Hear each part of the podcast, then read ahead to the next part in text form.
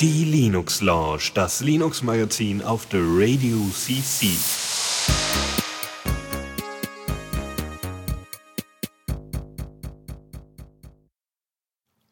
Ja, einen schönen guten Abend und ich sollte nicht so laut reden. Das finden wir noch raus. Guten Abend. Ja, genau, ihr hört es ja schon, da Fallrennen Ja, ist ja. hier. Wir sind wieder am Start. Wir haben ja letztes Mal irgendwie getauscht oder so. Mit, ich weiß auch nicht mehr. Mhm. Dafür ist äh, ESOX jetzt nicht mehr nach uns. Wieso Leider. nicht? Nee, der war letzte Woche. Ach ja, richtig. Moment mal. Es kommt mir eigentlich ganz gelegen. Esther, stellt euch ein auf drei Stunden Linux. Nein. Scherz. Super. Nee, also wir können überziehen, wenn wir wollen. Das ist schon mal schön. Müssen natürlich nicht. Ist ja Nein, klar. nein, ne? nein. Ja, ja. Gut, dann äh, ja, wir haben mal wieder viel Themen, einiges Interessantes, äh, was wir ansprechen wollen. Und gehen direkt mal los, oder? Klar. Neues aus dem Repo. Ja. Ja, der ist immer noch etwas lang. Aber das lässt Seit sich. Monaten nicht gekürzt. Was tust du in deiner Freizeit? War doch jetzt Weihnachten. Ach, weißt du, was ich an Weihnachten gemacht habe? Weiß nicht. Ich weiß auch nicht. Ich glaube, ich war da auf so einem Kongress. Meinst du Hm, nicht? Ja, wo war denn der nochmal? Ja. Nicht in Berlin. Kleiner Tipp. Ja. Gut, äh, wir haben mal wieder so ein paar kleine Releases. Oh ja, natürlich. Wir haben ja wieder äh, ähm, Neues aus dem Repo, wie ihr das so schön nennt. Das heißt, äh, es gibt wieder neue Versionen von Software für euch. Mhm. Eine Sache, die zwölf Jahre in der Entwicklung war. Also, Ja, ähm, das ist fast wie Duke Nukem Forever, oder? ja Aber nützlicher. Du musst, Genau. du musst mal auf den roten Dings achten, ja? Ja. Also entweder weiter weg oder leiser. Äh, verdammt. ja, genau. Äh, kennt man, weiß nicht. also ich, nicht. warte mal, das ist und zwar äh, Enlightenment, ne? Genau. Ja, du, du wolltest anmoderieren, sorry.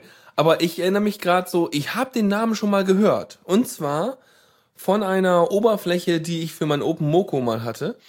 Da gab's nämlich irgendwie, hast du dann irgendwie mit komischen, ähm, musst du irgendwo draufdrücken, damit was passiert, kennt ihr ja. So Smartphones und so. Und da gab's auch eine Enlightenment äh, Desktop-Version. Und das Schöne an der Version war eigentlich, die läuft halbwegs schnell. Also die läuft wirklich halbwegs schnell. Die habe ich immer noch drauf. Und äh, alles andere war mega am Ruckeln und nicht benutzbar. Und das hier war relativ, war sehr, sehr ressourcenschonend. Zumal das äh, OpenMoko ja auch ähm, leider das Problem hat, dass es nicht gleichzeitig die, die CPU und die Grafikbeschleunigung benutzen kann.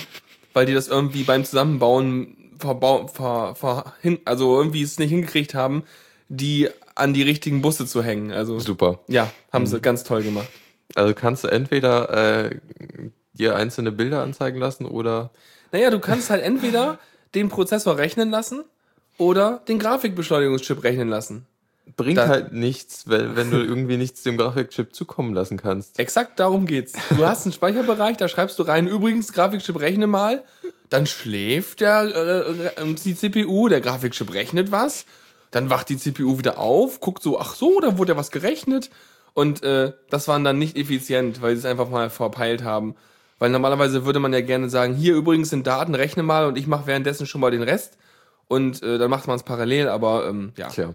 Und warum ich diesen Bogen gemacht habe, ja, deswegen Enlightenment nämlich, weil das sehr schonend ist und ohne 3D-Beschleunigung Genau, auskommt. also braucht nicht unbedingt 3D-Beschleunigung und ist ziemlich schnell. Also das ist so das, was benutzt wird, wenn man irgendwie was mit Linux machen will und irgendwie eine GUI hat, aber nicht viel Ressourcen. Also Hast du es mal ausprobiert? Nee, nö. Also ich weiß noch, da gab es doch noch so ein anderes Ding, so ein L irgendwas. LX.de, Ja, genau. das ist glaube ich noch, ist zwar auch leichtgewichtig, Sollte aber auch, es war auch sehr, sehr schwerer. schnell. Ja. Auf dem alten Laptop meiner Mutter nämlich, der von 2000 ist, äh, da war das relativ fix eigentlich. Also pff, das äh, Mhm. Fall sich schnell. richtig schnell, ja. Also schneller als Windows 98 auf der Kiste.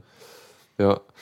E I äh, Enlightenment sieht aber auch doch etwas sehr minimalistisch aus, finde ich. Ja, also dann natürlich kommt es wieder auf die Skins an. Also so wie es da jetzt auf dem Screenshot aussieht, würde ich es nicht benutzen. Das ist Nee. so alles so grau, schwarz, schattiert und irgendwie so die üblichen Buttons und irgendwie, mm, ja, aber so ein Linux-Desktop ist ja sowieso, sag ich mal, hoch, ein hochkomplexes Ding, was man so, wenn man nicht gerade Ubuntu benutzt, äh, stark äh, customizen kann. Von daher hat ja jeder sowieso so, wie er mag.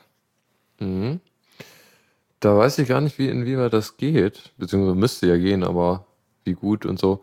Aber ja, ist eigentlich doch ein echt interessanter Desktop, finde ich, weil es ist auch so eine der Sachen, die irgendwie auf gar, auf alles andere komplett verzichtet, weil irgendwie XFCE zum Beispiel nutzt irgendwie noch die GNOME-Bibliotheken und so, aber Richtig. Enlightenment hat halt komplett die eigenen, die Enlightenment Foundation Libraries. Das heißt, es funktionieren auch keine Skins auf dem Ding, die du für andere Betriebssysteme, Genau. äh, für andere Window-Manager benutzen würdest. Genau. Ähm, ist aber auch wieder nett. Ich habe mal einmal ganz kurz versucht, eine App zu entwickeln für das OpenMoko in Python. Hab's auch geschafft. Die App hatte einen großen Knopf, sonst nichts. Der Knopf hieß Aufnehmen. Und wenn, das an, wenn der Knopf gedrückt wurde, dann hieß er Stopp. Und die App war nämlich einfach nur, die zog sich aus so einem Netzwerkport oder was das war, die GPS-Position, die man gerade hatte, und benannte eine Wave-Datei, so dass die Koordinaten im Dateinamen stehen und da hat man einen Kommentar aufgenommen. Oh. Und das kam aus meiner frühen Zeit, als ich für Open, äh, OpenStreetMap ähm, Straßennamen und sowas eingesprochen habe da. Dann habe ich mich quasi da an der Straße, wenn ich einen Track fertig hatte, hingestellt, einmal auf den Knopf gedrückt, gesagt, ja, hier, was weiß ich, Wunderburgstraße 5 äh, in der Grenze zu dem und dem. Und dann hatte ich da meine ganzen Soundfiles und die waren dann auch annotiert. Aber ähm, sonst, und das, das ging eigentlich relativ wie bei jedem anderen Window Manager auch und es war halt irgendwie ein bisschen spärlich dokumentiert, aber also man kann auch dagegen programmieren. Aber klar, man wird wahrscheinlich eher, wenn man Anwendungen programmiert, gegen GTK oder sowas Ja, gehen. da hast du halt wahrscheinlich auch mehr Möglichkeiten. Ist jetzt die Frage, ich meine, das ist natürlich klar, du kannst ja auch GTK und äh, KDE-Zeugs da drauf laufen lassen. Ja, Weil es wäre ja sonst klar, sinnlos. ne? klar. Aber dann hast du halt nicht den Vorteil des, äh, der Geschwindigkeit. Ja, wenn du die Anwendung startest, dann lädst du natürlich wieder dicken Libraries, ist klar. Ja. Ja, zwölf Jahre, das ist schon echt lange. Irgendwie haben sie Ja. seit 16 oder seit, seit Version 0,16 äh, sehr lange gebraucht. Die haben auch irgendwie die komplette Codebasis neu gemacht. Also ich meine, ähm, wir sind ja so schnelle Releases gewohnt von Firefox, von Chrome, so alle jeden Monat eine neue, neue Version quasi.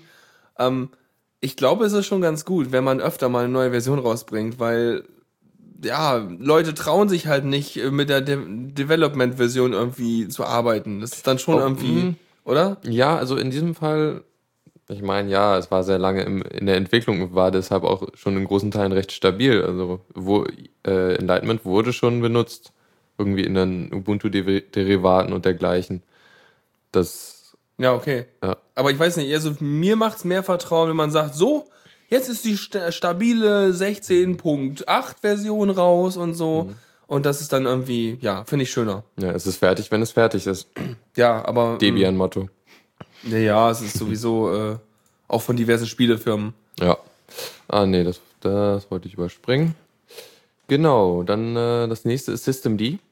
Ja, ich habe letzten, ich habe vorhin noch überlegt, was ich eigentlich bei Gentoo benutze, um das zu booten. Das kann mir sicherlich einer aus dem Chat sagen.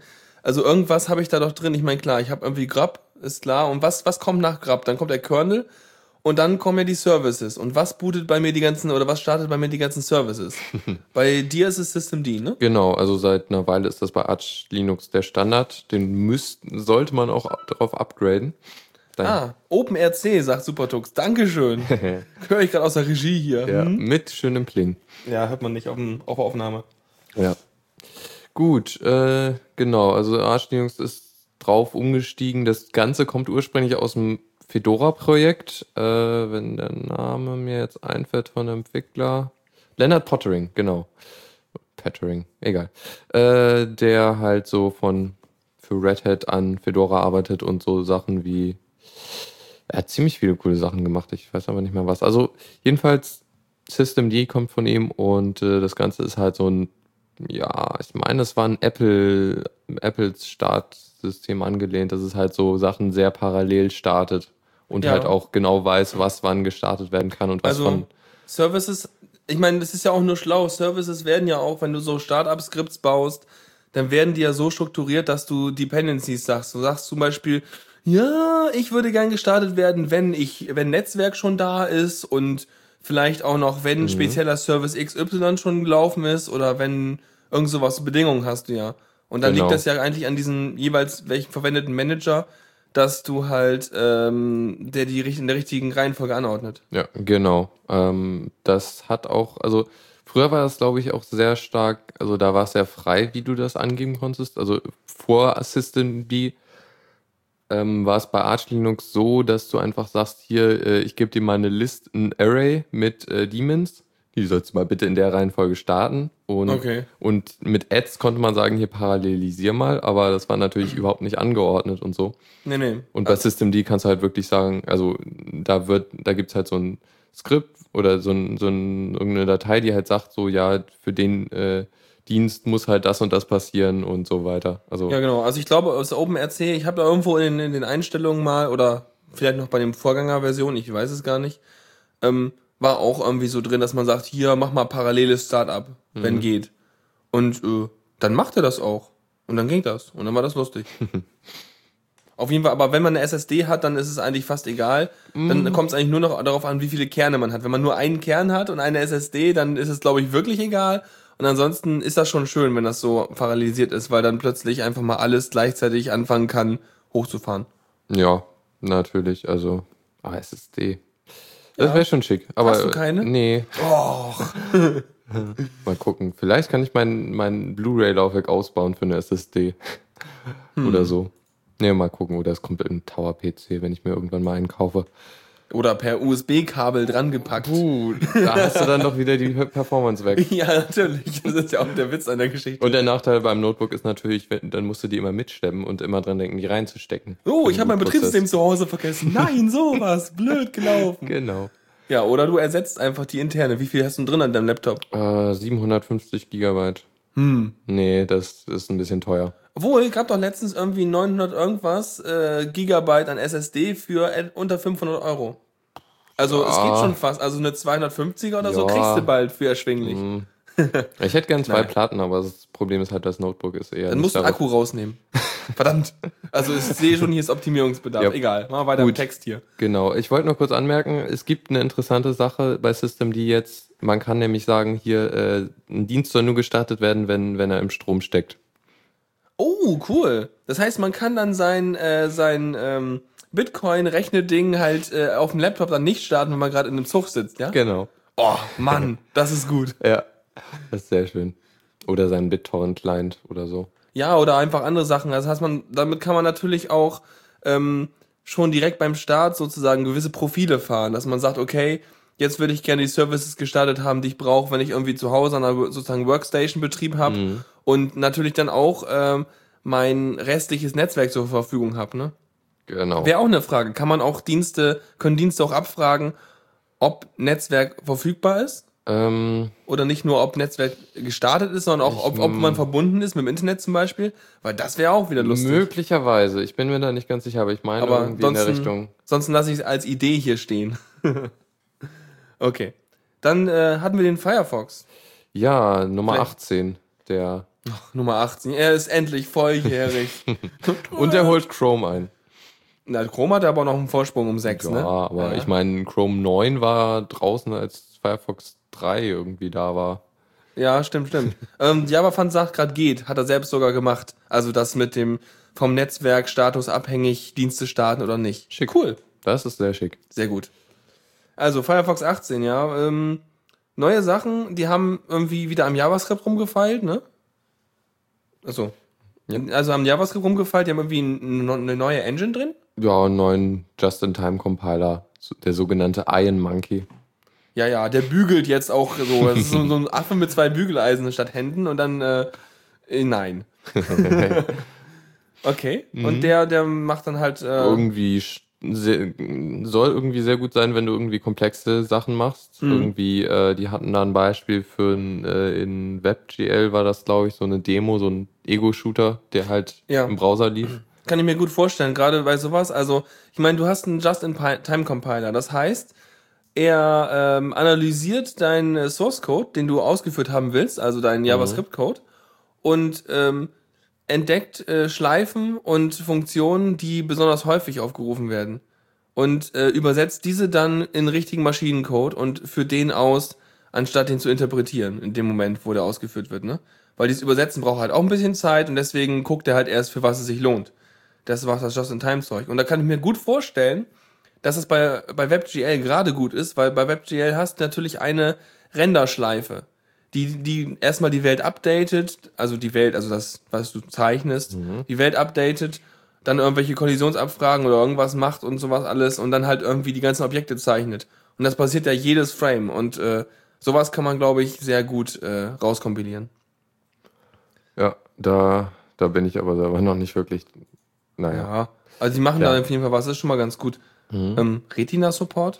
Ja, die können jetzt auch auf diesen hochauflösenden Geräten von Das heißt, Apple. auf dem Mac sieht es jetzt nicht mehr schlimm aus. ja, Ja. genau. Und irgendwie, das wird auch auf anderen Computern kommen. Das ist ja jetzt so der Trend.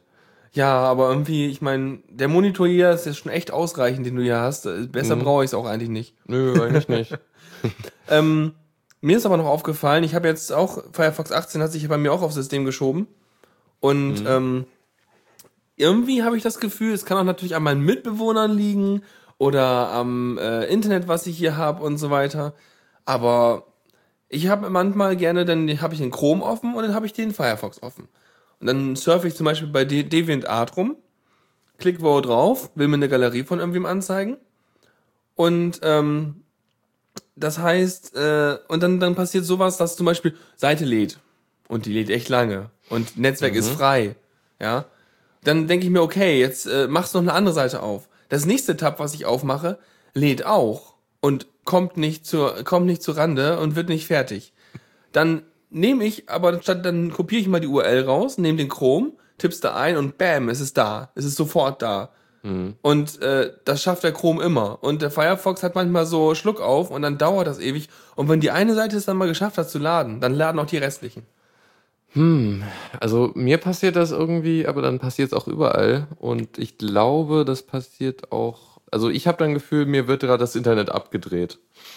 Ja, ja, also mein, mein Internet ist dann aber immer noch da. Ich habe nur das Gefühl, dass irgendwo bei Firefox laufen quasi alle Tabs irgendwie zusammen und an dieser Stelle ähm, sagt er, nee, nee, ich frag ja schon den deviantart.com Server, wart mal, ne, der ist ja gerade noch beschäftigt, ich weiß das ja, ich rede ja schon mit dem. Und äh, vielleicht hat der in dem Moment irgendwie eine Anfrage verschluckt oder Firefox hat sich verschluckt. Und was der Chrome dann mal einfach macht, ist so, pff, alle Tabs sind irgendwie gleich, gleich zu behandeln und äh, ist ja auch egal. Und der macht das einfach. Und äh, das finde ich viel besser irgendwie, weil äh, kann ja wohl nicht sein, dass, dass ich, also ich meine, Alter, da rege ich mich dann so auf, weil ich denke so, hallo, lad den Kram, er ist da, ich weiß das. Der andere Browser kriegt's doch auch hin, ey. Äh. Ja, ja, das war ja auch schon. Ja. Also passiert mir aber, also ich kann es echt nicht beurteilen, weil es wahrscheinlich bei mir am Netz liegt. Deshalb Ja, also auf jeden Fall sagt er DOSF gerade auch richtig. Ähm, ja, klar, das ist ja gerade das, das Gute, das hat ja auch Chrome damals schon eingeführt, dass er halt alle Tabs in so eigenen kleinen Sandboxen mit komplett eigenen virtuellen Ressourcen sozusagen ausführt und ähm, damit natürlich alle äh, relativ gleichberechtigt sind und vom System auch in eigenen Prozessen laufen und damit schon mal von vornherein gut auf Multiprozessor-Architekturen laufen und so. Naja, Ja. naja, also ist schon verrückt. genau. Bei, Und warte, ganz, ganz kurz noch ein Nachschub. Supertux hat angemerkt, dass Retina doch nur so ein Marketingbegriff ist. Ja, klar. Aber weißt du, ne, wir hier von der Linux-Front, ne, möchten natürlich auch, dass die Apple-Jungs uns verstehen. Und deswegen benutzen wir dann diesen Begriff, um einfach zu sagen, mehr Pixel. ja, so viele Pixel, dass du die Pixel nicht mehr zählen kannst, ohne irgendwie mit der Nase an den Monitor zu datschen. Muss ich mal testen. Ja, keine fetten Nasenabdrücke hier. Ähm, na, hat es noch einen zum Firefox da? Ja, genau. äh, Die Android-Version wird ja immer parallel aktualisiert und diesmal haben sie halt auch ein bisschen mehr reingepackt und zwar irgendwie Phishing und Malware-Schutz. Okay. Awesome. Keine Ahnung. Hatte der, der normale Firefox hat das halt schon länger und jetzt hat der auf Android das auch. Sein macht dann auch irgendwie lustige äh, äh, rote Seiten mit irgendwie im Dialog drin, so diese Seite ist vielleicht Phishing. Hat er, glaube ich, auch schon vorher gemacht. Nee, Okay. keine Ahnung. Aber Ja, gute und- Sache. Ja, die, der JIT-Compiler ist auch drin. Äh, und äh, du kannst jetzt irgendwie optimal sagen, dass er, wenn du irgendwas in der Awesome Bar, also der Suchleiste oben, äh, reintippst, dann äh, kann er auch direkt bei Google oder so suchen. Aber das musst so. du einschalten. Okay, also normalerweise das, was ich ja sowieso schon immer hab auf dem Desktop Firefox, dass ich da irgendwas eintippe und wenn er äh, und wenn ich äh, wenn er keinen Vorschlag hat, auf den ich äh, rauswähle, dann äh, sucht er einfach bei Google danach. Genau. Oder beziehungsweise bei der Default-Suchmaschine. Genau. Wenn ganz sie das korrekt. denn unterstützt. Meinst du? Wieso? Kann auch welche das nicht? DuckDuckGo kann das, glaube ich, nicht. Oder Nee, du so. musst die ja, äh, kannst du ja auch konfigurieren, welche er nehmen soll. Da gibt's eine URL, die sozusagen in dem Schema ist und die kannst du in der About Config irgendwo einstellen. Genau, und dann kann dann dann sucht er halt auch damit. Da kannst du auch gerne dein eigenes Ding benutzen. Also das ist eigentlich voll konfigurierbar, da passiert keine Magie. Mhm. Ja, ja, die heißt wirklich Awesome Bar. Das ist echt nicht awesome, Mann. Ich finde das so ein bisschen peinlich so. Äh, ja. Okay. Egal. Scheint irgendwie doch mit DuckDuckGo Ja. zu gehen. Sag ich ja. Ja, gut. Dann, Dann, ja. Chrome 24 ist auch rausgekommen. Hallo, kaufen Sie jetzt äh, hier Shoppingkanal Chrome24, diese verchromte Uhr. Guten Tag hier. Also es klingt echt wie ein Shoppingkanal, wenn man die Nummer dahinter hängt, ne? ja. Ja, ja, sehr cool. Irgendwas Neues in Chrome? Der kann jetzt mathematische Formeln anzeigen. Das war so das Spannendste, was ich da gefunden habe. Also ähm, das, was äh, wofür die Wikipedia sowieso schon einen äh, Prozessor drin hat, da schreibst du nämlich MathML-Zeug rein und äh, ich glaube, dann baut die Wikipedia daraus erstmal Bilder. Aber es sieht schlecht aus. Ja, sag denn das. Beschwer dich bei Wein. Nein. die trollt das dann kaputt. Nee, ähm, also ich glaube, das ist die gleiche Syntax gewesen. Und ähm, wenn die, na, ich glaube, der prüft auch immer, ob die nativ unterstützt wird und dann ähm, baut er entsprechendes Element ein, wenn es nativ unterstützt wird. Und ansonsten macht er halt Bilder. Und wenn es jetzt auch Ah, der ja. Chrome kann, ich meine, MathML ist echt nicht neu, also, Mhm. aber wahrscheinlich auf deren To-Do-Liste echt weit unten gewesen, weil es so, so spezialisiert ist. Und ähm, ja, jetzt haben sie es halt drin und das ist gut. Sollen sie machen. Egal. Ja. Genau, das war so das Spannendste. Sie haben irgendwie natürlich noch andere Sachen gemacht. ja, noch sicherer, noch mehr Bugs gefixt und das Übliche, was sie halt immer so machen. Aber Genau. Könnt ihr euch ja selber durchlesen, falls ihr da noch spezielles Interesse habt. Genau, und wir wechseln mal in das. Newsflash. Ein viel zu langer Jingle und da sind wir schon wieder, das ist ja der Wahnsinn. Ja, und zwar, wir fangen direkt mit etwas total Linuxigem an, und zwar Windows 8. Ja, also, ähm, ich meine, auch wir quasi von der aufgeklärten Front, sage ich mal, werden ähm, und Windows 8 begegnen, wenn man irgendwie Hardware kaufen möchte. Ja, genau. Man kann es eigentlich nicht verhindern. Ja, du wirst immer so, ja, hier, vorinstalliert mit der Windows 8 Home Premium Special Edition, abgespeckte Version, aber light. Irgendwie sowas wirst du dann kriegen und äh, ja. Ich bin letztens drauf gestoßen. Äh, es hat zehn Minuten bis zum Bluescreen gedauert. Und sie haben jetzt einen traurigen Smiley auf dem Bluescreen. Was? Wie traurigen Smiley? naja, der ist immer noch blau und äh, ganz groß ist ein trauriger Smiley. Tut uns leid, der. Das ist ja cool. Die hätten mal irgendwie so eine, so eine, so eine traurige Katze drauf machen sollen oder so, weil mit der aktuellen Hardware kann man doch auch noch die Bluescreens irgendwie mit Bi- Bildern ausstatten. Könnte man, ja. So LOLcat äh, Bluescreen, so. Oder so, so zynische Katze, so, ja, ha, ne, ja, trollolo. Aber, ähm, nee, und, ähm, ich habe letztens auch einen Bluescreen gesehen. Diesmal nicht auf dem ba weder auf dem Bankautomaten noch auf dem Fahrkartautomaten, wo es mir ja die letzten zwei Male passiert ist. Was ja auch dann immer so sehr Vertrauen in seine Bank erweckt, wenn da plötzlich auf dem Bankautomaten, wo du dann Geld abheben willst, steht, ja, äh, also Memory Corrupt in Sektion so und so, bla, also, und das tagelang. Äh, Oder, oder sie können den Computer jetzt ausschalten. Habe ich auch schon gesehen auf seinem Automaten, das war auch sehr spaßig. Nee, tatsächlich habe ich einen Bluescreen gesehen beim Kollegen im Büro, der benutzt Windows. Und ähm, da äh, hat sich der Laptop scheinbar wollte er in Ruhemodus gehen oder wollte irgendwie, hat auf jeden Fall die Powerverwaltung gesagt, du, jetzt äh, äh, schalte dich mal irgendwie in Standby oder so. Dabei ist Windows abgestürzt, hat dann irgendwie eine Exception geworfen in so und so äh, ähm, äh, Power Manage Management irgendwas, Dumping Memory und dann läuft da so hoch 5%, 10%, 15%, 20%, dann macht's Fump und der Laptop war aus. Dann ich mir so, okay, jetzt ist auch noch der Bluescreen abgestürzt, ist ja spannend. Also, ja, ich, vielleicht ist Windows 8 ja stabiler, es war Windows 7. Aber die haben auch neue Probleme jetzt da drin, ne? Ja, genau. Sie haben nämlich, also beziehungsweise ist es so, dass Windows 8 dermaßen ignorant ist, was um- drumherum passiert, dass es halt, äh, also erstmal machen sie jetzt so einen neuen Schnellstart, der im Grunde eine Art Standby ist, der schläft halt nur. Also man kennt das ja jetzt schon, wenn man klar, äh, Deckel zuklappt, dann, ähm, es hat glaube ich auch, auch, ich glaube wieder mal, Apple ist damit angefangen mit ihren MacBooks ganz früher, weil mein erstes konnte das schon.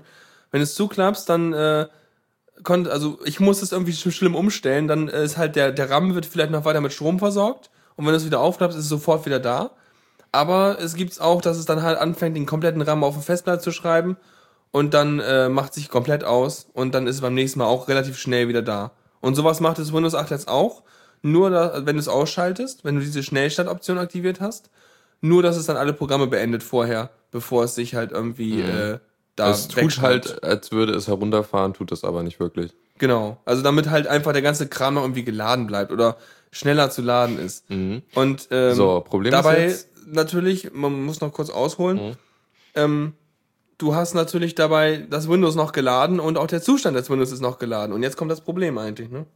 Genau, äh, er guckt halt nicht, wenn er wieder hochfährt, ob sich irgendwas am Dateisystem geändert hat. Also Windows ist sozusagen, wenn, wenn, du schlafen gehst und wieder aufwachst, da vergeht ja quasi so bewusst keine Zeit. Mhm, genau. Und so ist es für Windows auch. Und es wacht auf und denkt sich, ja, genau da, wo ich vorm zu Bett gehen meinen Wecker hingestellt habe, steht er noch.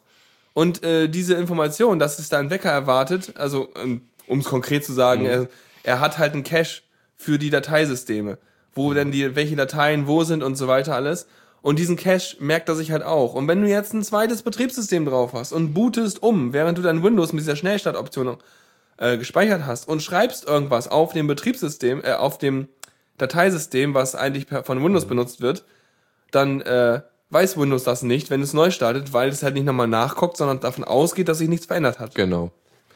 So, das betrifft jetzt natürlich irgendwie Sachen, wenn man irgendwie ein Dual Boot hat und dann auf das Windows-Dateisystem zugreift.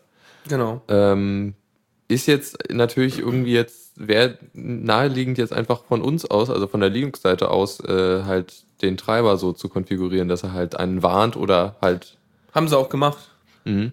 Problem ist halt, Das ist fast wie mit Enlightenment jetzt hier. Sie haben halt seit einem Jahr diesen NTFS-Treiber nicht geupdatet, also Genau. keine stabile Version rausgegeben. genau. Ein Patch gab es schon lange rechtzeitig, als das Problem halt bekannt wurde. Aber es gibt halt keine stabile Version, die nirgendwo installiert ist. Ja, auf jeden Fall. Deswegen, ähm, es, also ich glaube auf der, ich glaube, stand auch noch im Artikel, auf der aktuellen Knoppix-Version ist es drauf. Die Oh, Version mit Warnung. okay. Also der, der Typ selber, der Knoppix da äh, verwaltet, der ähm, macht das auch. Santa Claus Knopper. Ja, heißt er so? Nee, nee, das war nur äh, zur Weihnachtsversion von Ach Knoppix. so, okay. Ich hab gar keine Ahnung.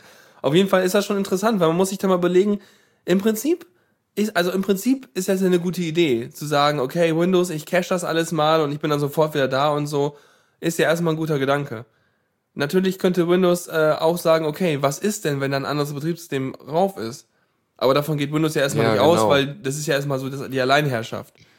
Andererseits, ähm, mh, ja, ich weiß nicht, also ich habe das Gefühl, vielleicht müsste man da mal, müssten die sich auch irgendwie miteinander unterhalten oder so, die ja die verschiedenen Betriebssysteme irgendwie verwalten oder wenigstens die Dateisystemleute. Weil irgendwie sieht man mir mal wieder aus wie so ein klarer Fall von fehlender Kommunikation. Man kann sich ja mal überlegen, was kann denn passieren, wenn äh, jetzt dieser Fehler da auftritt? Also wenn man halt eine Datei schreibt und die ist dann nicht da. Das heißt, die wird dann einfach mal ähm, grandios überschrieben von Windows. Genau. Ähm, also oder auch nur Teile der Datei. Das heißt, du hast eine kaputte Datei. Wenn oder es kann sein, dass du plötzlich die Datei hast, aber stehen Inhalte von einer anderen Datei drin oder irgendwas. Also es kann echt zu lustigen und echt schmerzhaften Fehlern führen. Und im schlimmsten Fall sind die Dateien, die du vom Linux gemacht hast, weg. Ja. Ist jetzt natürlich die Frage, wann tritt das auf? Also wer, wer, wer kommt in diesen Fall? Ja, wahrscheinlich irgendjemand, entweder jemand, der Ahnung hat von Linux und so und das dann eventuell auch kennt, das Problem. Oder halt Leute, die halt irgendwie nur Ubuntu nutzen, eigentlich gar nicht so wirklich eine Ahnung haben und einfach das nutzen, weil. Da habe ich mehr Angst vor, sozusagen. Ja, genau. Ansonsten wäre nämlich äh, der Weg, also man kann das natürlich umgehen. Man kann sagen, okay, ich äh, habe meine zweite Partition, also mindestens eine zweite. Ich erinnere mich noch an Windows von früher.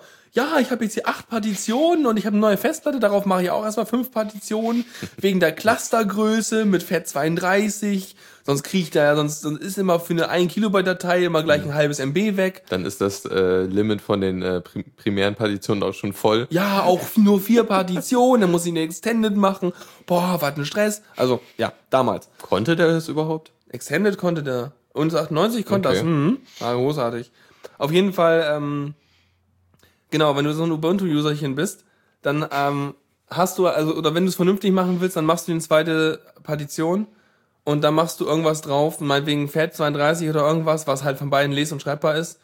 Und der, dann, dann musst du quasi dafür sorgen, dass du die Partition aushängst bevor du dann Windows runterfährst. Oder du machst einfach den Haken raus und machst diesen Schnellstart raus aus Windows. Ja, das ist, denke ich mal, wenn, dann, das ist irgendwie, wenn Leute Ahnung davon haben, das ist, glaube ich, nicht so schwer. Ja, aber auf jeden Fall ist das eine Stolperfalle.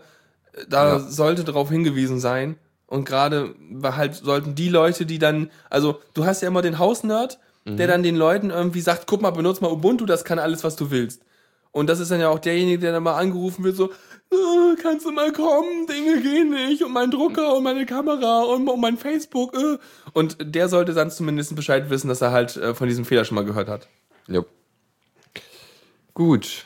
Äh, abgeschlossen? Nächster. Check. Steambox. Okay, ähm, wir wollen spielen. Steam klingt schon nach Valve. Was ist die Steambox? Äh, Wie teuer ist die? Ich da habe ich echt keine Ahnung. Ich konnte es nicht glaube, die rausfinden. 1100 Dollar soll die kosten. War jedenfalls die Information, als ich Freitag dann gepodcastet hatte. äh, sonst guck mal in die Shownotes vom Enserio. Nein, tu es nicht. Das ist echt böse hier. Pass auf.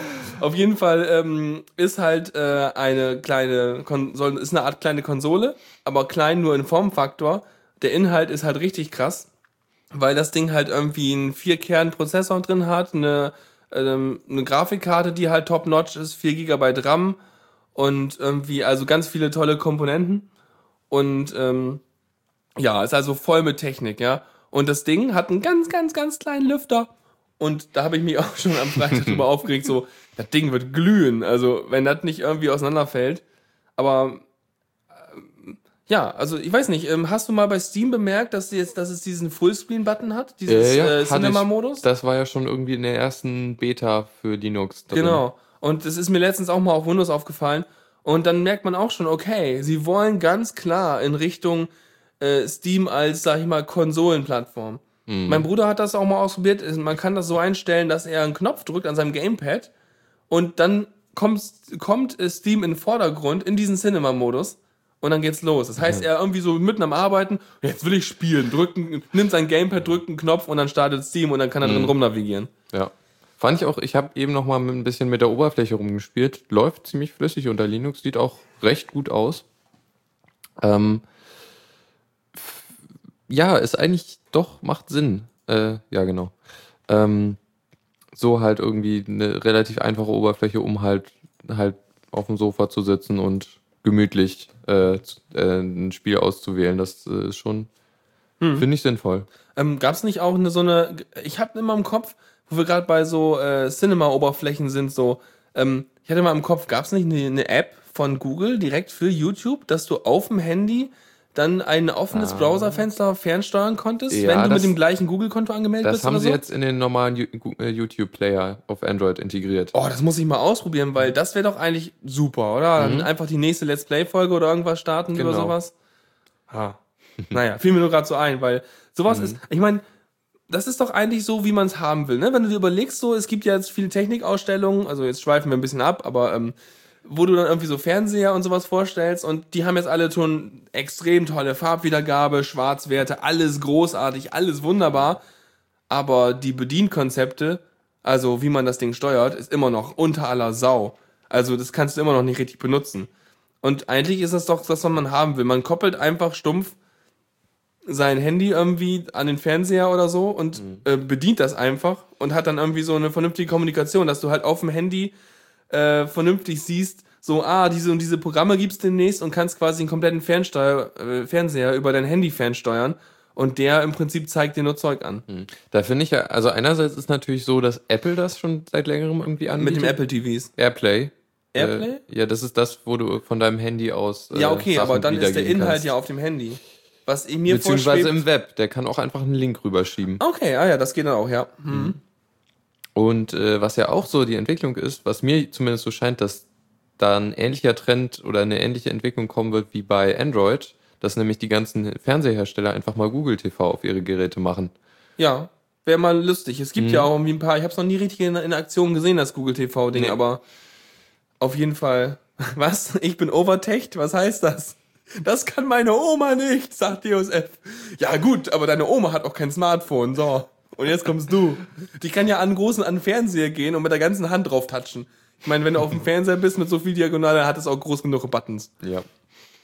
Das, äh, ja. Aber äh, zurück zur Steambox. ähm, wollte ich nochmal anmerken, das, was hier irgendwie ähm, in dem Golem-Artikel drin ist, das ist ja diese, dieser Pisten, oder? ja, genau. Was Ähm, ja, also das ist ja nicht die eigentliche Steambox. Nicht? Das ist, glaube ich, nur ein, nur ein, also Steam oder Valve will das halt so machen, sie wollen eine eigene Steambox verkaufen. Okay. Und sie wollen es aber auch anderen Herstellern ermöglichen, Hardware dafür zu bauen, wo die halt irgendwie Steam draufpacken können. Die müssen dann halt nicht unbedingt Linux nehmen, können irgendwie auch ein Windows draufnehmen, aber es ist halt so, hier, das ist Okay. dann halt eine Box mit Steam. Mhm, aber das hier ist sozusagen auch eigentlich erstmal so einer von diesen Prototypen dafür, oder? Für Prototypen von den Pisten. Ja, Ja. aber dieses Pistending ist ja quasi irgendwie ein, ein, ein Kandidat dafür, so ein auf äh, Steam drauf laufen Ja. zu haben, oder nicht? Ich meine ja, aber ich meine halt, das ist jetzt noch nicht wirklich, Okay, also das ist halt von einer anderen Firma. okay und äh, geht in die Richtung. Und weiß man denn schon, was die, äh, was da so äh, Valve plant, so äh, zu bauen? Also, Ähm, da war, also direkt war, glaube ich, noch nicht sowas. Nee, äh, technisch war, glaube ich, nicht wirklich. Nee, hier steht nicht. Nee, sie wollen halt irgendwie einen Controller noch dazu bauen.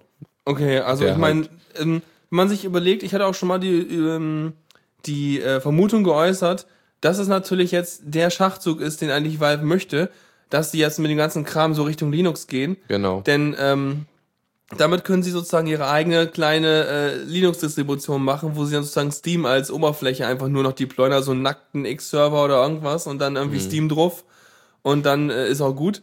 Und äh, ja, sind halt frei von irgendwelchen genervten Microsoft-Geschichten und sowas und äh, können dann, dann was machen. Und da, wenn man sich mal überlegt, wo der Trend herkommt, dass du Linux quasi als Basis benutzt, wenn du irgendwie so deine deine äh, stark, ähm, ich sag mal, Embedded-Lösung ist das ja, ne? Eine Konsole ist ja im Prinzip auch ein Embedded-System, weil Genau. du hast halt einen Zweck, den soll es erfüllen und daraufhin ist es optimiert.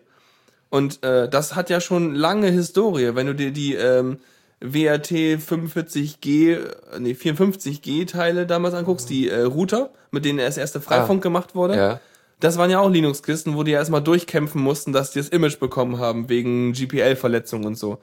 Und damals ist quasi sozusagen, also da, da ist mir es jedenfalls das erste Mal aufgefallen, dass halt so ein embedded klein, kleines Linux auf Kisten benutzt wird, um halt, ähm, ja, ein vernünftiges Betriebssystem zu haben. Und dass man jetzt sozusagen den gleichen Trend weiterverfolgt, und sagt, okay, ich brauche ein Betriebssystem für die ganze Hardware-Geschichte, nehme ich halt mal Linux. Und äh, das läuft ja sowohl auf einem vernünftigen normalen Prozessoren als auch auf äh, den ganzen kleinen ARM-Prozessoren. ja. Wobei natürlich irgendwie, wenn du dein Spiel mal eben auf ARM portieren willst, ist es ja nochmal ein Schritt mehr. Ja, wobei natürlich dann auch, ähm, ich meine, die, die Spiele, die als schnellsten irgendwie auch auf Linux laufen, sind ja die, die, die, ähm, na, die, die Engine benutzen von Valve, ne? Äh, die Source Engine. Source, genau. Ja. Da, weil, weil die brau die sind ja quasi nur gegen die Source Engine kompiliert. Das heißt, äh, Also viel- du müsstest nur die Source Engine portieren. ja, wenn du die Source Engine portierst, dann ist die restliche Anpassung ähm, Code, der halt äh, im Prinzip nur unabhängig ist von dem ganzen, von der, von der Plattform. Also du hast halt ein bisschen Logikcode und Zeug, aber du hast jetzt nicht, dass du mit irgendwelcher, mit irgendwelchen ähm, Steuergeräten oder Grafiktreibern oder irgendwas kommunizieren müsstest. Die Übersetzung davon macht dann halt schon und die Anpassung macht dann halt schon äh, Valve für dich.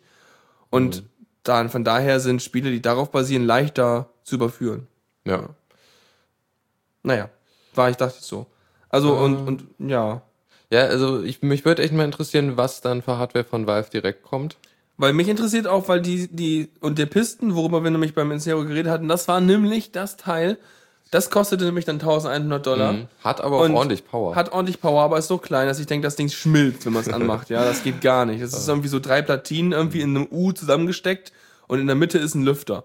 Und denke ich mir so, ähm, ja, aber wer kauft sich quasi eine Konsole für über 1000 Dollar? Also bisher ist das, das Konsolenmodell läuft ja eher anders. Du hast ja eher so ähm, relativ preis, also preisintensive Spiele so und eine günstige Konsole, damit du halt einen guten Anreiz für die ganzen Entwickler hast, zu sagen, ey, guck mal, ich habe hier eine Konsolenbasis von so und so viel hunderttausende Millionen Stück und wenn du dein Spiel jetzt für unsere Plattform entwickelst, dann läuft's da auch.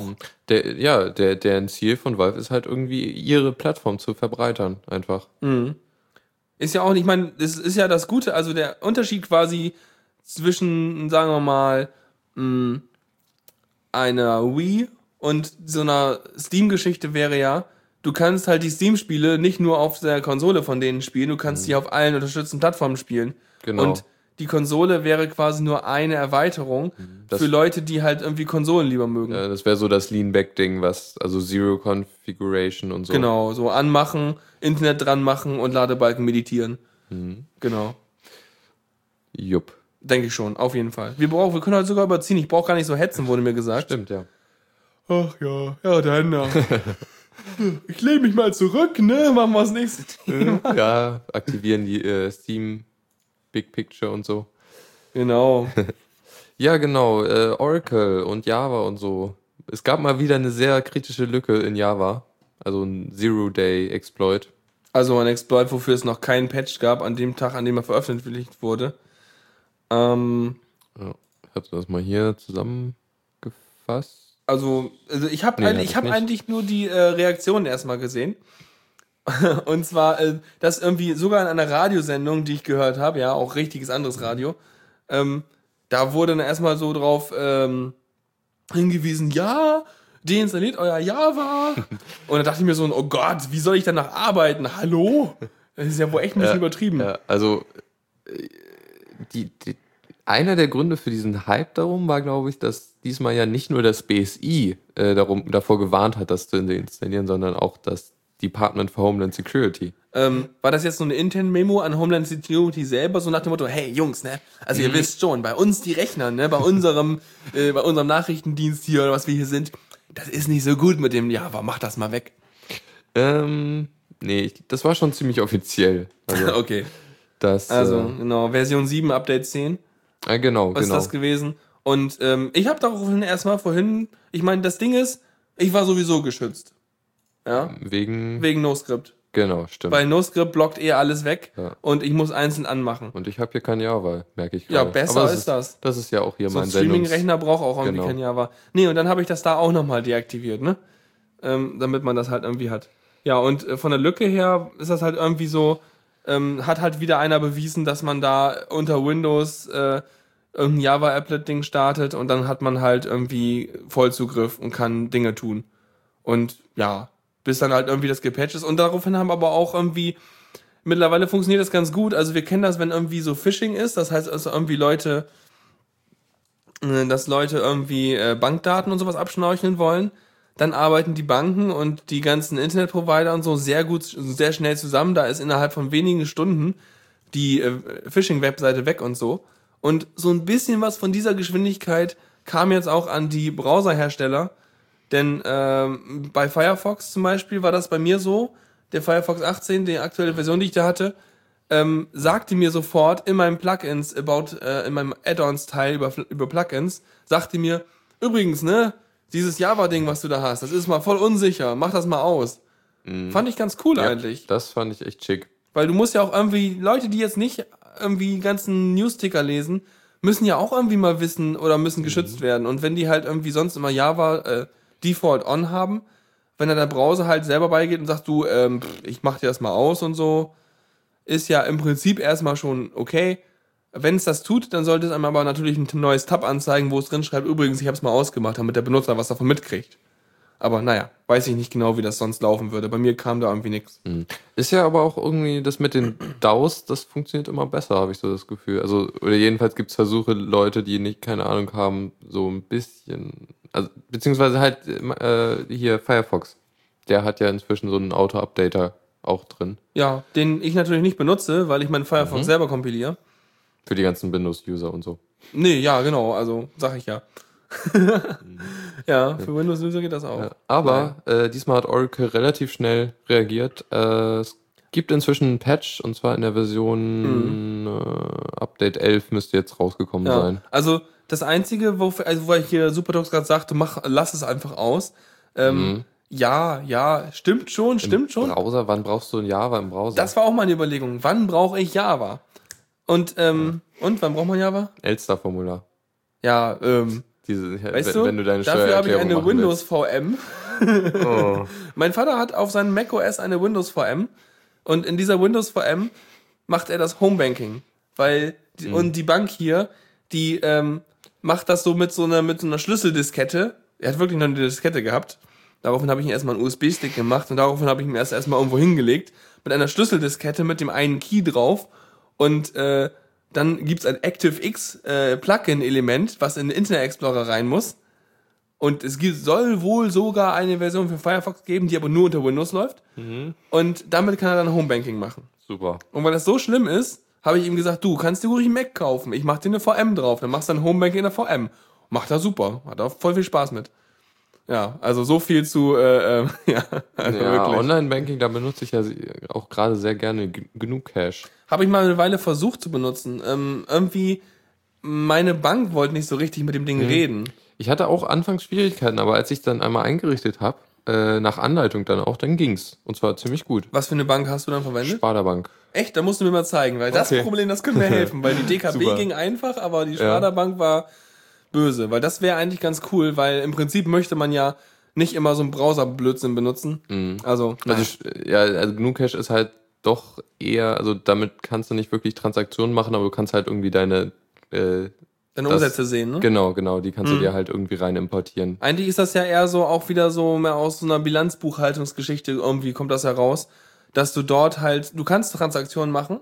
Mhm. Ähm, und also eigentlich sollst du damit Transaktionen machen können und er kann halt auch mit mehreren sozusagen virtuellen Konten hin und her buchen, dass du Ja, quasi von aber halt einem Konto nicht, nicht irgendwie äh, eine Buchung in Auftrag geben, das kann er nicht. Glaube ich jedenfalls. eigentlich schon. Also das wäre wär so meine Mindestanforderung Okay. gewesen. Ich glaube, ich ich brauch's dafür nicht. Ich, ich benutze da lieber irgendwie die Webseite. Ist dir sicherer, ja? Na, Ja, ja. Okay, wir waren also bei Java, ja. Also, ja, Riesenbohai um Java, aber man braucht Java auch eigentlich wirklich nicht mehr. Ich meine, ich weiß, das letzte Mal habe ich ein Java-Plugin in der Webseite benutzt, als ich für mein Informatikstudium gewisse Sortierungsalgorithmen oder Graphenalgorithmen im Internet mir habe erklären lassen und dort gab es Java-Applets, die halt eine schöne Visualisierung gemacht haben, wie irgendwo ein, irgend so ein Tree-Sort-Zeugs und so funktioniert. Dafür brauchte ich das. Und Flash habe ich auch nur für YouTube, weil das HTML5 nicht überall gut geht. Inzwischen geht's bei mir recht gut, da war ich echt überrascht. Ja, aber ja, ja. Auf jeden Fall, also sonst die ganze Plugin-Geschichte, irgendwann ist das tot. Aber ja. Fand ich ganz gut. Also YouTube, alles, was nicht in Full HD verfügbar ist, äh, spielt er inzwischen bei mir automatisch in äh, ähm, HTML5 ab. Okay, cool. Na gut, Java, ne? Mach mal aus. Genau, ja. Heißt es. Äh, Deaktiviert ist, lasst es sein. Mhm. Ja, Du hattest noch was zum Nexus 4. Gibt's nicht. also, meine Mutter, ja, wo wir schon mal bei Elterngeschichten sind, ja, möchte ein Nexus 4 haben. So, oh, Nexus 4 ist ja toll und hui. Und das ist ja, ich meine so, das, das ist ganz schön groß, meint sie so. Ich so, ja, da gewöhnst du dich dran, ist kein Problem. Anfangs ist mir mit meinem Handy tatsächlich ein bisschen schlecht geworden, als ich vom Google G1 umgestiegen bin aufs Nexus S. Der Bildschirm hat sich ja quasi verdoppelt in der Größe. So. Und äh, anfangs war der so groß, dass ich die ganze Zeit beim Hin und Her scrollen und so, da ist mir so ein bisschen, bisschen übel geworden, aber nach einer halben Stunde hatte ich mich eingewöhnt. Und ähm, das wird ihr auch noch, wird ihr auch noch passieren. Bin gespannt. Auf jeden Fall will sie so ein Ding haben. Ich meinte nämlich so, hier, wenn du dir so ein Gerät holst, so ein Android-Phone, dann musst du ein Nexus-Ding nehmen, weil dann hast du halt keinen Stress mit Updates und so ein Zeug und irgendwie schlechten, komischen, blöden, custom Benutzeroberflächen. Ne? Ja, so also- Common Sense weiß man halt. Mein Vater hat sich auch letztens ein äh, Galaxy S3 gekauft. Mhm. Und er ist auch nicht mit der GUI irgendwie so zufrieden. Er, er ist immer noch ein Verfechter von äh, vom Palm Pre, äh, hier WebOS und so. Okay. Ähm, und findet halt immer noch das besser. Aber ich glaube, das liegt auch echt an dem äh, an der Samsung UI, die irgendwie, also was ich da so gesehen habe, das war nicht Okay. so unbedingt toll. Nee, also weiß ich nicht. Ähm, ich habe es ja nicht benutzt so richtig. Aber auf jeden Fall das äh, Nexus 4, ja, ist ja total sexy und toll und vor allem, es ist halt ein Top-Notch-Phone, ja, so richtig hier top.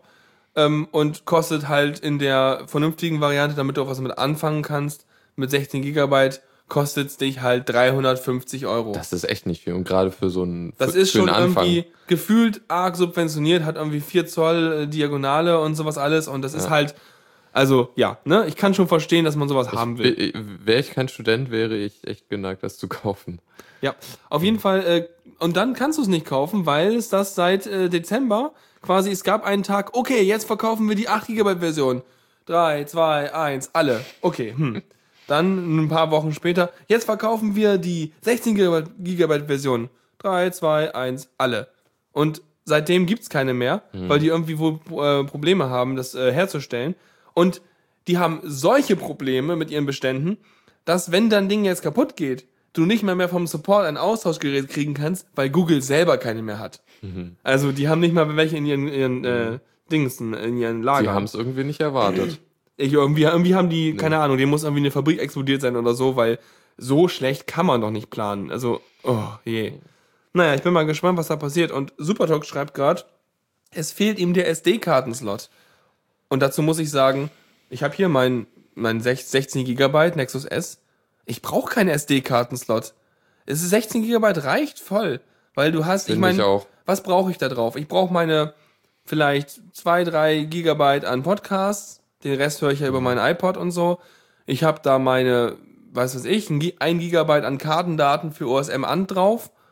Und äh, das war's. Mhm. Weil äh, richtig so, vielleicht noch ein bisschen anderes Zeug, aber und irgendwie ein Gigabyte Apps. Und das ist aber auch schon viel. Und das war's dann auch, weil der Mhm. Oh. Rest, den brauchst du einfach nicht. Du willst keine Filme auf so einem kleinen Fl Flupsi-Dingsi gucken. Und äh, also, nee, das, das geht schon so. Wenn ich irgendwie ein Gigabyte äh, ähm, Programme bei mir installieren könnte, das wäre ein Traum. Ja, da Echt, ey. Nee, mein- das Problem, ich bin ja irgendwie immer noch auf Android 2, 3X halt so. mit CyanogenMod und da kannst du halt, äh, du kannst halt die, die Apps nur im internen Speicher installieren, beziehungsweise Teile davon auslagern auf die SD-Karte. Aber es ist halt auf, das sind 200 Megabyte oder so, die du da Ja. Platz hast. Auf jeden Fall, die Sache ist halt, ähm, auch äh, wenn, wenn man natürlich so psychologisch mit dem Gedanken nicht klarkommt, dass man seinen Speicher nicht erweitern kann, na gut, aber andererseits gesehen ist es auch, diese 16 Gigabyte sind quasi ein Cache.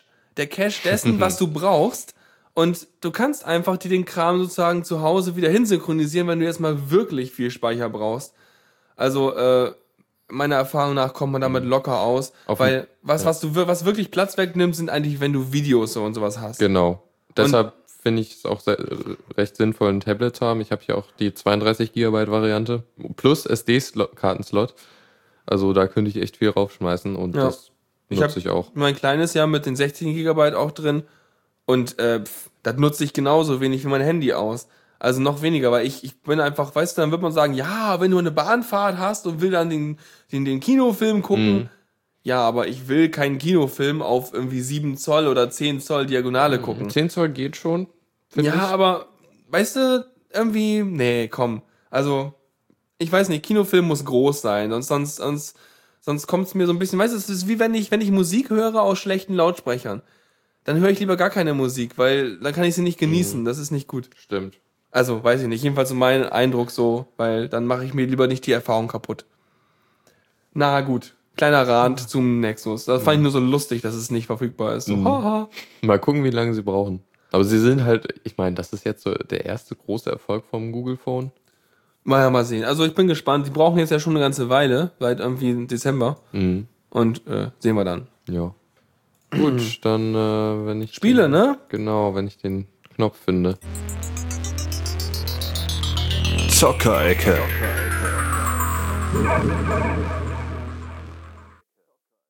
Alles super. Ja. Eine Sache.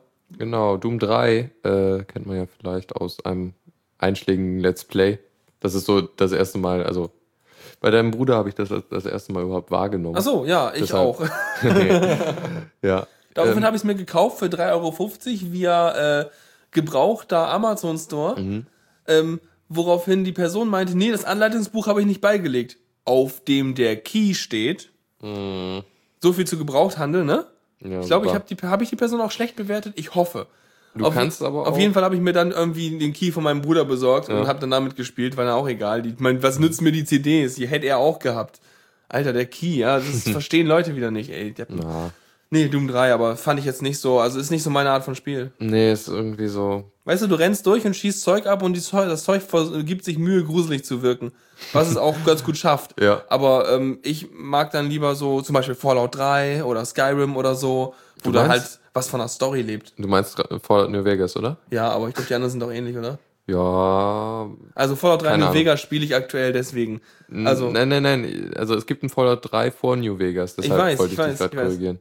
Ich spiele aktuell Fallout 3 New Vegas, aber ich kann mir vorstellen, dass Fallout 3 selber ähnlich ist von der Art und Weise her, weil mir ging es eigentlich nur um die Art von Spiele.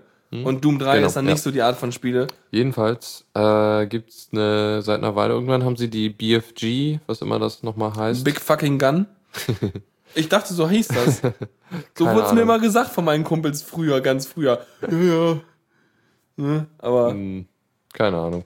Jedenfalls äh, gab es ja von einer Weile diese Version mit neuen, besser, alles toll, irgendwie bessere Grafik, haben sie paar mehr Texturen aufgewertet und so, oder was? Genau, das war irgendwie Teil des. Äh, diese Brille da, da, da war das, glaube ich. Da, das war der Auslöser. Es gab diese, diese ähm, quasi 3D-Brille Okay. oder so, was du dir halt aufsetzen kannst und das ist dann irgendwie wie, als wärst du im Spiel. Ist ja spannend. Also ich hatte ganz früher mal eine Shutterbrille, so eine, ähm, die mit so kleinen LCD-Bildschirmen drin war, wo ich damals noch für meinen ersten Rechner, ja, als wie nach Opa erzählt aus dem Nähkästchen, ne, aber für meinen ersten Rechner damals, da musste der äh, Monitor musste 640 mal 480 in 160 Hertz schaffen, damit ich Half-Life 1 in 3D spielen konnte. Und dann auch 800 mal 600 konnte er auch noch in 120 Hertz. Das war schon ein bisschen am Ruckeln so, wenn man geguckt hat, aber äh, damit konnte man auch noch so Sachen spielen. Und so 3D wirkt das schon echt cool. Konnte man auch nicht in 3D spielen? Weil Ja, also so ein 3D-Spiel ist natürlich 3D, Ja, aber ja. wenn du die 3D-Brille auf hast, Ach so, ah, dann, ah dann, dann musst du dir vorstellen, du hast den Monitor und du guckst quasi, wenn du diese Monitorgröße nimmst, noch etwa so gefühlt 30 Zentimeter in den Monitor rein. So wirkt das dann. Mhm. Ja. Also die Räume, ne, das ist, also das ist richtig so wie geil. so, ich hatte mal irgendwann, in Minecraft kannst du nämlich jetzt, also schon seit Ewigkeiten in, mit einer äh, Rot, Rot-Grün-Brille spielen und dann hast du 3D. Okay. Aber sieht, ich, ich finde das anstrengend für die Augen. Ja, das ist auch echt anstrengend. Aber es sieht cool aus. Okay. Aber sowas wäre mit Shutterbrille sicher auch cool. Genau. Und äh, ach, das war damals, also eigentlich, eigentlich will, will ich das mal wieder haben, aber äh, diese ganzen TFT-Monitore, ich glaube, ist nicht ganz schnell genug. Gibt es natürlich auch wieder spezielle und das ist ein ganz eigenes. Äh, Der. Grafikchip in meinem Notebook könnte 3D-Output haben. Dafür bräuchte man aber noch einen passenden Monitor. also, ja, einen, der halt so 3D-Videosignal Genau. unterstützt. Ja. Ja, auf jeden Fall, äh, das war damals schon, also es war wirklich äh, sehr beeindruckend. Vor allem auch, ähm, ja, also hatte ich schon mal vielleicht irgendwann erzählt, die Szene, wo ich meine Maus weggeworfen habe. Äh. Auf jeden Fall, ne? Dann läufst du so durch Half-Life und in Half-Life besteht ja ganz viel aus irgendwelchen solchen ähm, Lüftungsschächten, ja. Ja. Da läufst du durch so ein Labor, so einen Lüftungsschacht, hast da irgendwie so deine deine ähm, Brechstange in der Hand und rennst da so durch und ich sitze vorm Rechner mit der Brille auf und renn da so durch, okay, okay, okay, noch einmal um diese Ecke und so. Und plötzlich springt mir ein Headcrab ins Gesicht, also eins von diesen kleinen Monstern und musst du dir in 3D vorstellen, das Ding springt von einem halben Meter entfernt quasi auf den Bildschirm zu. Und ich so erschreckt mich dermaßen, hab eine kabellose Maus, so, wow, werf die Maus zur Seite, auf, fällt auf den Boden. In dem nächsten Moment merke ich so, oh Gott, du musst das Ding ja tothauen. Spring hinterher, nimm die Maus, knie auf den Boden und hämmer auf die linke Maustaste drauf und versuche dieses Headcrab-Ding tot zu machen. Und dann habe ich mich erstmal wieder vernünftig hingesetzt. Also, ähm, es, es war ein interessantes Erlebnis mit so 3D-Spielen. Ja, ist sehr gut. Wow. Ja. Also Mhm. Doom 3 jetzt in Big Fucking Gun Edition auch für Linux. Genau, also sie haben relativ schnell danach, äh, nachdem sie die BFG-Version rausgebracht haben, halt einen, den Source Code rausgebracht. Und bei Holas, hier der Webseite, wo man irgendwie News zu Linux spielen kriegt, Ja, ich bin auch auf dem Kongress auch jemandem begegnet, der so ein T-Shirt anhatte. äh, jedenfalls haben die mal halt den Source Code genommen und auf Linux portiert. Ja, cool. Läuft äh, teilweise, gibt's noch Probleme, aber es läuft auf jeden Fall schon mal. Das ist schon cool. Das kriegen sie noch hin. Sind ja mit Leidenschaft dabei. Ja, Okay. Ja, Spiele, ne? genau. Ja, wenn ich mal Team Fortress bei mir auf Linux äh, Mach's nicht. Der Supertox hat erzählt, dann kommt man zu nichts mehr und du musst noch studieren. Ja, stimmt auch wieder. Das ist echt schade. Also das liegt irgendwie am Optimus. Ich habe da echt Probleme. Hallo, hier ist Optimus Prime. okay. Äh, wollen wir dann ein Kommando machen? Jupp. Kommando der Woche.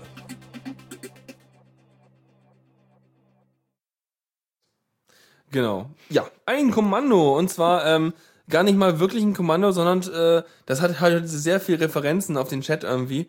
Eine Sache, die ich auch wieder vom Supertux gelernt habe. Ja, also manchmal hat man die Sache als Radiomoderator oder als sonst wie Person, ähm, man möchte Sachen irgendwo hinkopieren. Also klar, man lädt irgendwas ins Internet hoch, das geht natürlich, irgendwie über so HTTP-Zeug und so. Aber manchmal hat man auch einen Server, wo man seinen Mitschnitt hoch, hin, hin hochladen will oder so. Und ähm, dann macht man das am liebsten ja nicht über FTP, weil FTP ist irgendwie unverschlüsselt und blöd und benutzt irgendwie SCP oder sowas, also oder SFTP, also ist ja das gleiche in grün so ein bisschen. Und ähm, ja, und das Ding ist aber, wenn man natürlich in so einem kleinen WG-Dings wohnt oder so oder was laden will, dann muss man das irgendwie bandbreitenmäßig äh, begrenzen, weil sonst äh, kannst du ewig auf deine Webseite warten, wenn du währenddessen noch rumklicken willst und mit voller Bandbreite hochlädst, weil ja auch natürlich die Anfragen nach Webseiten langsamer sind. Mhm. Und äh, ja, das kann halt dann keinen Spaß mehr machen. Deswegen, hm? Und das, Zustimmung. äh, ja, stilles Klatschen. Nee, ähm, da gab's dann halt auch, äh, gibt's auch irgendwie so ein äh, Throttle-Programm, wie hieß das noch? Da hatte ich letztens mal irgendwie Äh, gehabt, ne? Trickle. Trickle, genau. Das kann man quasi vor ein beliebiges anderes Programm hängen.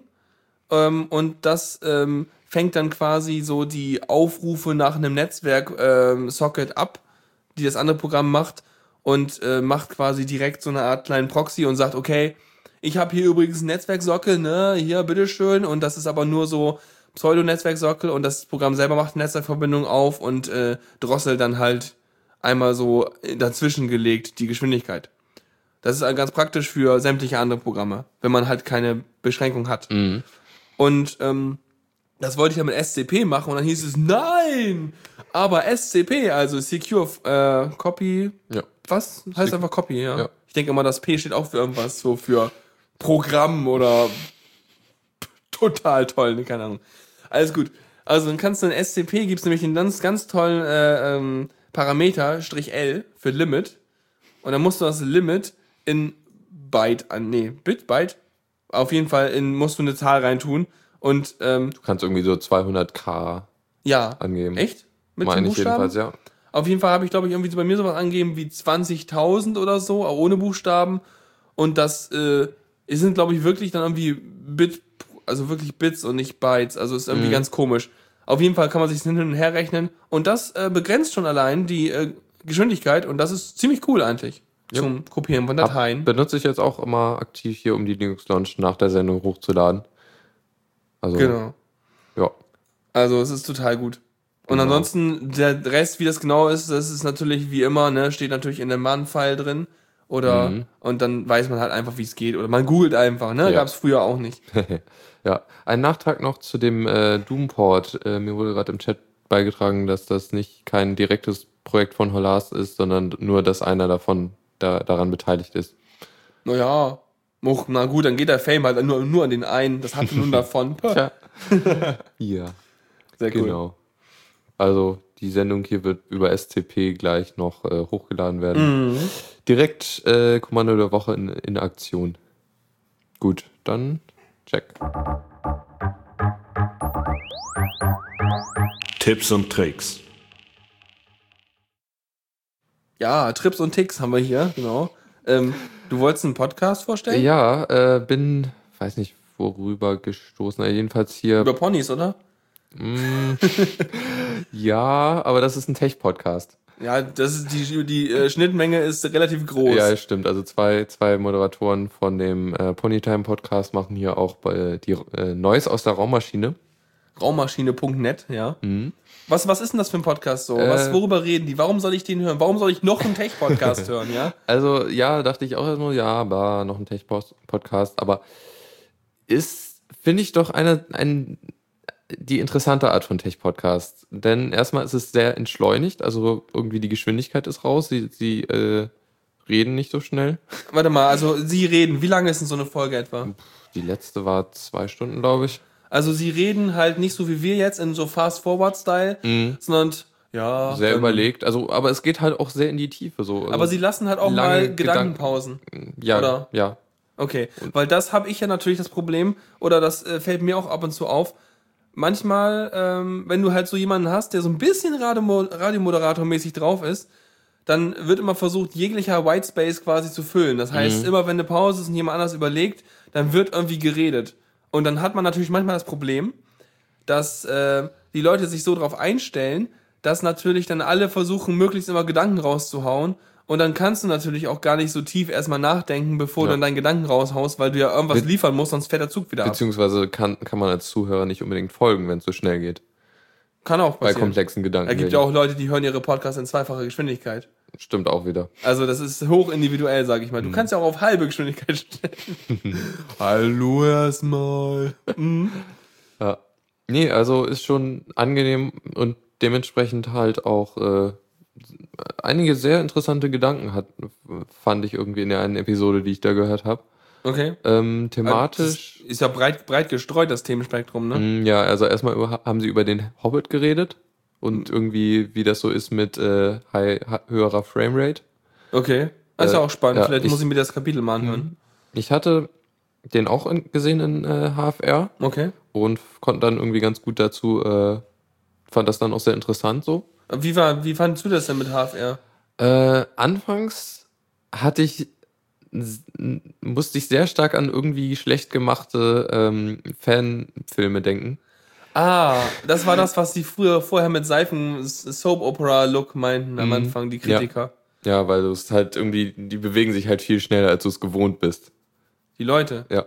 Aha. Und die Farben, also irgendwie die, die Farben sind, oder irgendwie. Also, aber die haben schon auch doppelt so schnell aufgenommen, ne? Und die spielen das nicht doppelt so schnell ab, meine ich. Also, Also es ist halt irgendwie mehr, also das, das, das habe ich dann irgendwann realisiert. Im Grunde bewegen sie sich so schnell, wie, wie es in der realen Welt du auch ne- Nur du hast diesen würdest. Lag nicht, den du sonst hättest. Genau.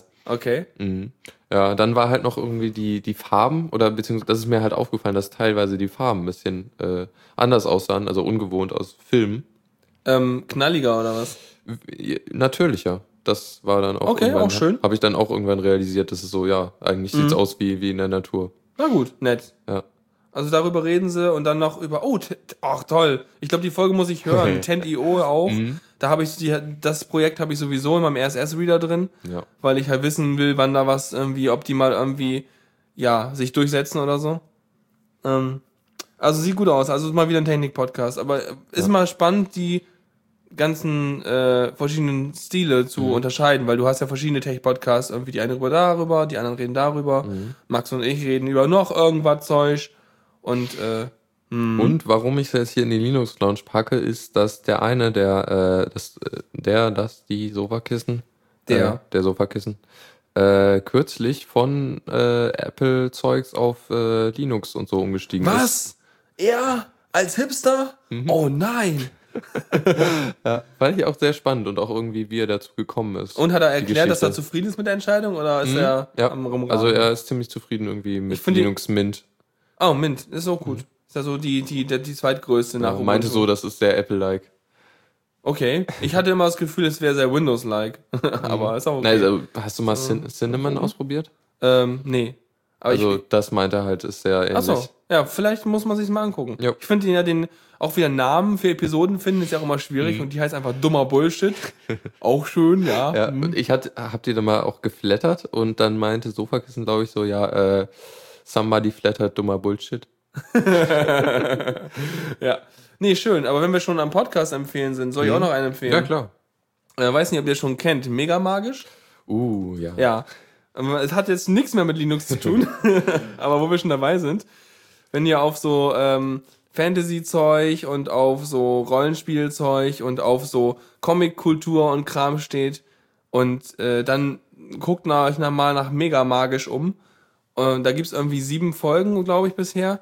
Und die haben aber auch namhafte Leute zu Gast gehabt, so wie ähm, na, von Nicht Lustig, den Joscha Sauer Mhm. und äh, auch ein paar andere Leute. Und das ist äh, ziemlich cool. Also den kann man auch sehr gut hören. Die haben sehr äh, angenehme Stimmen und machen das ganz gut und äh, ja, sind sehr, also sind halt dann sehr nicht techlastig. Ja, dem das ist Aspekt. auch mal interessant. Aber es ist halt auch so ein bisschen Nerdkultur. Ja, schon, aber natürlich der, eher der Kulturteil, eher Genau. weniger der Nerd so. Mhm. Also ja, genau. Ja. Einen hast du noch. Genau, äh, ein kleiner Rand, den ich äh, empfehlen wollte. Ein Rad am Rand. Na gut. Äh, äh, wir hatten ja letzte Woche über äh, Ubuntu für Phones und so gesprochen, wo die halt irgendwie groß, so Apple-like äh, rausgekommen sind und äh, das Ja. auf, auf weißem Hintergrund präsentiert, das Ubuntu-Phone. Oh, weißer Hintergrund. Das erinnert mich an die, an die Werbung für das äh, iPad Mini im Hamburger. Hattest du das angesprochen da? Aber als, als wir in Hamburg waren und an dem Hauptbahnhof da irgendwie nachts irgendwie zwei, 40 Minuten rumgewartet haben, bis wir dann doch mal eine S-Bahn erwischt haben und um zwei an uns vorbeigefahren sind, da waren überall riesengroße Plakate und da stand überall drauf, ne, iPad Mini. Und dann war ganz viel weiß drumrum. Und irgendwo unten links klein stand irgendwie, kann auch sein, dass es nicht verfügbar ist. Da dachte ich mir auch so, ja, schön Apple, habt ihr ja gut Super. gemacht. Und das ist auch ganz viel auf weiß präsentiert. ja, also es ist halt, also was ich jetzt direkt empfehlen will, ist ein äh, Rahn von dem äh, Fab von Linux Outlaws. Ein anderer sehr schöner Linux-Podcast. Die sind auf Englisch dann, oder? Genau. Mhm. Zwei jetzt neuerdings äh, aus Britannien kommende. Der ist umgezogen? Genau, aus Deutschland. Oh ja. Für Verräter. Na gut. Arbeitet jetzt für äh, die äh, dortige Version von Heise. Ja, ist aber Das auch ist cool. cool, ja. Mhm. ja. dann ist er halt dichter an der Quelle dran, vielleicht auch, ne? Weiß ja nicht. Na, He- Heise kommt ja eigentlich aus Deutschland. Das ist so, Ja, die sind da aber, out, ach so, es ist also wirklich eine, eine Unterabteilung für Heise. Mhm, Ach genau. so, gleicher Konzern, auch spannend. Ja gut, aber ich meine, ich hatte mal gehört, dass, äh, deswegen meinte ich schneller dran, ähm, der iPhone-Blog, der Alex Eumer, Mhm. ähm, ist ja in Finnland und da ist der zeitzonenmäßig eine früher dran als wir. Und das hat er mal thematisiert und meinte so, ja, es würde ihm gegenüber den deutschen Blogs doch einen gewissen Vorteil bringen, weil er dann schon früher auf den Newsseiten ist morgens und die Sache schon äh, schreibt und ist dann schneller mit seinem Blog-Eintrag soweit, bevor dann mal die deutschen Blogger Ja. dann mal so gegen neun ihre, ihren Kaffee durchhaben. Ja, in dem Fall ist es ja auch interessant, weil äh, der, das ist ja irgendwie in London hier, The Age. Die wollten, Heise, Heise als Name hat sich da nicht durchgesetzt, das konnte keiner aussprechen. Och, Heise? Ah nee, ist eine falsche, weiß nicht. Ja gut, dann machen wir einfach The Age, okay. Mhm, genau. Äh, das ist, also die sind da in äh, London und hier das Hauptquartier von Ubuntu oder Canonical ist ja auch da. Also, ah, ah, dann da ist hat er schon Hausausweis? Äh, also, nee, Ja. wahrscheinlich. Wahrscheinlich Egal. mögen die ihn ja nicht so gern. Also, jedenfalls rantet er in einem 20 Minuten langen Video über den, äh, die, das Werbevideo von äh, Canonical Auch da auf Englisch Phone. dann? Ja, Okay. Ähm, sehr, sehr amüsant. Also, Kann, weiß nicht, das Werbevideo habt ihr letztes Mal verlinkt? Oder? ja, müsste irgendwo gewesen sein. Okay. Weil sonst können wir das ja Mhm. dazu packen als Referenz oder es steht auch in den Beschreibungen zum Video oder so. Genau. Also sehr, sehr amüsant. Er, er zerpflückt das einfach mal, was alles äh, behauptet wird von äh, Mark Shuttleworth. so, ja, ja, wir, wir, wir hier äh, Ubuntu TV und so, ja. Klar, ne? Zeigt doch erstmal eure Geräte, die das, lau äh, die das benutzen. Ja, ja. Aber sowieso muss man sich überlegen, ne? Weil das Ubuntu jetzt macht, ja, ey, wir können das auch, was ihr macht mit Apple und so. Mhm. Ähm, ja, ich weiß nicht, äh, äh, ob das der Stil ist, dem man nacheifern sollte. Ja. Also ist ja auch also sie wieder, haben teilweise Erfolg, so auf das, dem Desktop. Das werden sie. Da denke ich schon gut. Und vor allem, es macht auch Sinn, also das ist auch schön, eine Plattform zu haben, auf der der ganze Linux-Kram läuft, die auch irgendwie von, äh, na, na, sie nennen sich ja nicht Linux inzwischen. Sie, sie nennen sich halt, äh, benennen sich als eigenes Betriebssystem. ha. Das ist schon wieder problematisch so. Also, ja, ja, sie verleugnen ihre Wurzeln. Genau. Ah, Abtrünnige. Ja, also wirklich, also, hm. Aber eigentlich blöd, ne? Weil Ja. eigentlich will ich doch als Benutzer wissen, ah, ich habe ein Linux drauf. Genau. Das heißt, mir steht die komplette Welt offen. Aber das wollen die auch gar nicht, weil die sollen, ja, dir steht die komplette Welt von unserem Software Store offen. Mhm. Mit irgendwie Userbindung an Ubuntu One und so Geschichten machen die ja. Boah, ey. Weißt du, kannst du auch schon wieder nicht installieren. Hm. So, ja, Jungs, ja, das heißt, jetzt muss ich Linux mit ausprobieren, damit ich überhaupt noch irgendwas habe, was ich den Leuten empfehlen kann. Meine ja. Güte. Ja, das, das ist so inzwischen die, die, die Distro geworden, die man empfiehlt. Okay. Na. So sehr, sehr einfach zu benutzen, irgendwie kommt direkt mit den ganzen äh, Na, Ich habe ja auf meinem, MP3-Treibern und so ich habe auf meinem Laptop ja auch noch Ubuntu drauf und wie 10, äh, 12 Zehner mit irgendwie ja, GNOME Shell und Zeug. Ja, und äh, nee, ich habe sogar noch GNOME, Classic drauf auf 12.10. Ist das nicht spannend oder was? wow. Ja, ist voll gut. Wie hast du das geschafft? Ich habe einfach immer ständig geupgradet und nicht neu installiert. Irgendwie war das, irgendwie funktionierte es da, keine Ahnung. Oder ja, GNOME, GNOME 2D oder ich weiß nicht, wie das heißt. Auf jeden Fall ohne Beschleunigung und richtig schnell und gut. Ebenfalls verrückt. Also, Ja. naja. Solange es läuft, mache ich so. Ansonsten ist dann jetzt die neue Distribution der Wahl, also Linux Mint. Weil, Würde ähm, ich schon sagen. Ich werde es wer- nochmal äh, irgendwie ein bisschen länger ausprobieren, aber Ja, ja. Weil wenn man jetzt nämlich schon sozusagen eigentlich kein äh, so Betriebssystem haben möchte, was dann einsperrt, weil jetzt mit dem Windows 8, mit dem Shop, hast du natürlich wieder diese, oh Gott, wir haben unseren eigenen Store-Geschichte. Du hast auf Android hast du deinen Store, du hast auf meinem iPhone deinen Store, du hast auf deinem Mac deinen Store, du hast auf deinem Ubuntu deinen Store. Ja, aber äh, ich meine, ist ja schön, dass es da so einen Store gibt. Das Konzept haben wir seit äh, Jahrzehnten mit dem Paketmanager. 1999. Ist da das der Paketmanager? Irgendwie so, ja. Ja, super. Ne? Das Konzept haben wir. Nur die Monetarisierung und Werbung fehlte bisher dran, ne? Ja. Und letztendlich, also, kann ich drauf verzichten, ey. So, fertig gerantet. Super, ja. Und wer noch mehr Rans will, Link ist in den Shownotes. genau. Damit sind wir durch, ne? Genau. Auch nur 15 Minuten überzogen. Ach ja. Das ist ja human. So, worüber reden wir in den nächsten zwei Stunden? Äh, Schon gut. ja. Alles klar. Gut. Würde ich sagen, machen wir uns zu in den Kasten, ne? Genau. Dann äh, habe ich noch mal wieder ein. Ich hatte letztes Mal, ich weiß gar nicht, was ich letztes Mal als Outro hatte. Jedenfalls habe ich jetzt wieder was und wieder was Elektronisches. Und zwar ESOX mit äh, Mausbot. Kein, Aha. Das heißt gar nicht Mau 5 Bot. das Leadspeak ist nicht so stark in mir gerade. Hm. Das muss- ist stark in diesem Was? mh, diesem- Star Wars. Ja, egal. Das ist auf jeden Fall nicht mein Vater. So, ab geht's. Gut, dann bis nächste Woche und so. Jo, tschüss. Tschüss. Vielen Dank fürs Zuhören. Die Shownotes findet ihr auf theradio.cc zusammen mit dem Mitschnitt und dem RSS-Feed der Sendung. Solltet ihr Ideen oder Themen für uns haben, dann schreibt uns einfach an kommentar at theradio.cc. Wir freuen uns immer über konstruktive Kritik zur Sendung. Bis in einer Woche.